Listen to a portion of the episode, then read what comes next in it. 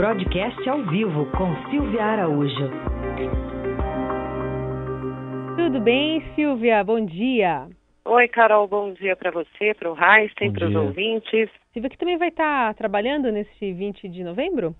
Ah, aqui em Brasília não é feriado, não Carol. é feriado, né? Só o Heisen que vai caminhar pelo parque, é, né? Pois é. Mas vai, vai fazer um tempo bom, viu, Silvia? Tomara, né? bom, vamos começar falando sobre talvez o clima não tão bom para o dólar. Batemos 4,20 ontem, um recorde é, importante numa época em que a gente está vendo a, a, economia ainda né, não, não ter aquele avanço como todo mundo queria. O governo é, apesar das implementações de algumas medidas, a questão da previdência é importante, mas é, essa repercussão do, de 4,20 é explicada pelo que mais? Pois é, Carol, o dólar atingiu ontem aí um maior patamar do plano real, R$ 4,20.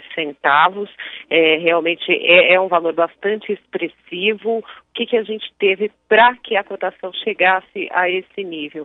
A gente tem, tradicionalmente, nessa época do ano, Carol, final de ano, geralmente tem uma esticada na cotação do dólar, é, principalmente por conta de compra de moeda por parte de empresas e de fundos que têm operações no exterior. Então, esse pessoal, eles compram uma moeda americana aqui para fazer a conversão do câmbio e remeter o que se chama de remessas de lucros e dividendos para o exterior. As empresas que tiveram é, um resultado é, bom, um resultado bastante satisfatório, com lucros, vão remeter parte desses lucros lá para o exterior. Então, isso é uma parte dessa componente do, do dólar a 4,20, mas a gente também tem a guerra comercial uh, Estados Unidos e China que fica naquele gráfico, né? Um dia o pessoal parece que vai entrar num acordo, no dia seguinte é, há uma sensação de que está muito longe um acordo entre as duas potências e isso acaba interferindo na cotação não só aqui no Brasil,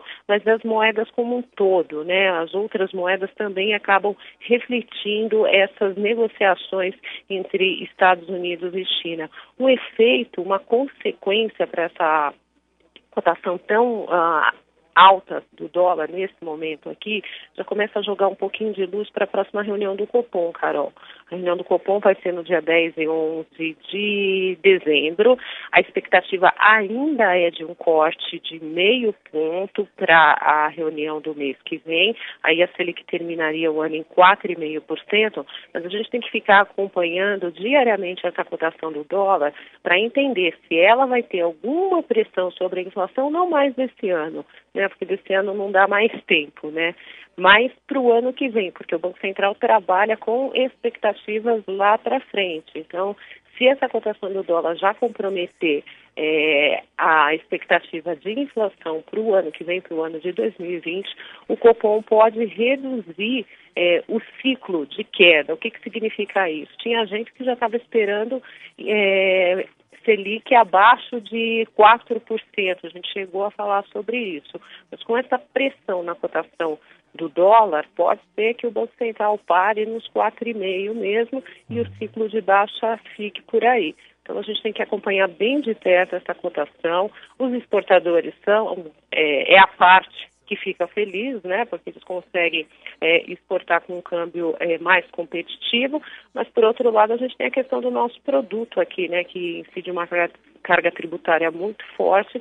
E você, enquanto você ganha competitividade com a moeda americana uma cotação mais alta, por outro lado, a carga tributária dos nossos produtos aqui retira um pouquinho dessa competitividade.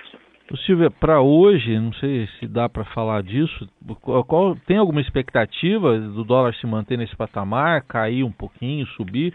E o que, que pode fazer o Banco Central? Então, Heisen, a grande expectativa hoje é que o presidente do Banco Central, Roberto Campos Neto, ele participa de uma audiência pública na Comissão de Assuntos Econômicos do Senado.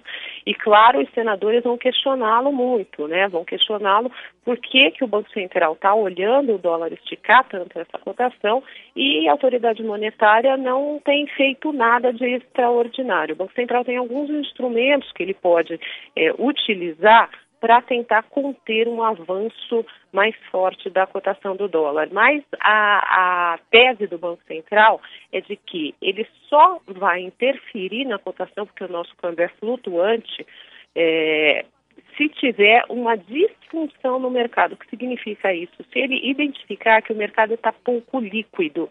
E o que, que é o mercado pouco líquido? É o investidor não conseguir comprar nem vender dólar, sentir algumas travas ali, principalmente na hora de comprar e aí a cotação acaba esticando pela lei da oferta e da procura da moeda. Se o Banco Central identificar que tem algum problema ali na liquidez do mercado, aí ele pode entrar vendendo dólar no mercado futuro e até vendendo moeda no mercado físico, que é vendendo os dólares mesmo.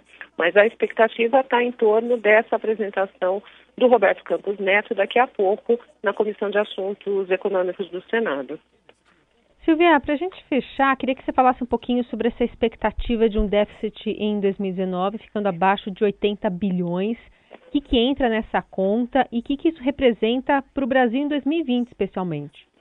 Pois é, Carol, o que, que aconteceu? Existe uma expectativa né, de que o déficit ia fechar esse ano de 2019 na casa de 139 bilhões de reais, e aí a gente chega no final do ano com a, a expectativa melhor, né, de um déficit um pouco menor, um déficit de 80 bilhões. Isso significa que alguns eventos extraordinários aconteceram ao longo do ano, nos quais o, o governo conseguiu arrecadar é, mais é, recursos e abater na dívida pública. Um desses eventos foi o leilão do pré-sal. Só a gente lembrar que a Petrobras arrematou aqueles dois blocos por 70 bilhões de reais. Então, parte desses recursos vem para abater é, o déficit público. O governo diz que não foi frustrado o, o leilão, né? Esperava-se algo em torno de 106 bilhões. Se tivesse sido 106 bilhões, esses 80 bilhões de déficit para 2019 poderia ter sido bem menos, né? Poderia ter ficado ali na casa pelo menos de uns 60 bilhões. Vamos lembrar um pouquinho, Carol, que lá atrás, uma das promessas de campanha do governo, né? Principalmente quando tinha já escolhido o Paulo Guedes para ser o ministro da Economia, era tentar zerar o déficit já no primeiro ano de governo, né?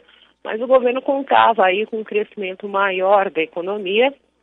Se isso tivesse acontecido, se o PIB tivesse crescido a taxa de 2, 2,5%, além desses recursos extraordinários obtidos com esses leilões, a gente poderia ter tido realmente um déficit bem menor. Não talvez não zero, mas bem menor do que esses 80 bilhões. Para o ano que vem, fica a expectativa de novas concessões e vendas de ativos é, da União para reduzir um pouco mais o déficit em 2020. Vamos ver se a gente vai conseguir entrar num zero a zero aí. Faz tempo, né, que isso a gente não consegue, né? Ah, faz tempo. E assim, não tem uma perspectiva tão favorável assim para zerar, pelo menos zerar. Ontem mesmo é, o pessoal da equipe econômica estava falando em algo em torno de 124 bilhões de déficit para o ano que vem, mas uhum. boa parte disso, Carol, vai depender mesmo do crescimento econômico. Uhum. Se o, o, governo conseguir endereçar um, um, um, crescimento econômico mais robusto, aí sim há uma expectativa de uma redução gradativa desse déficit. Uhum. Quem sabe termina o governo aí no zero, né? Não no primeiro ano, mas no final do governo, né? É, inicia um ciclo, um ciclo virtuoso. Muito bem, esse é a Silvia Araújo que volta a falar conosco na quinta-feira aqui no Broadcast ao vivo. Obrigada, viu, Silvia? Até lá.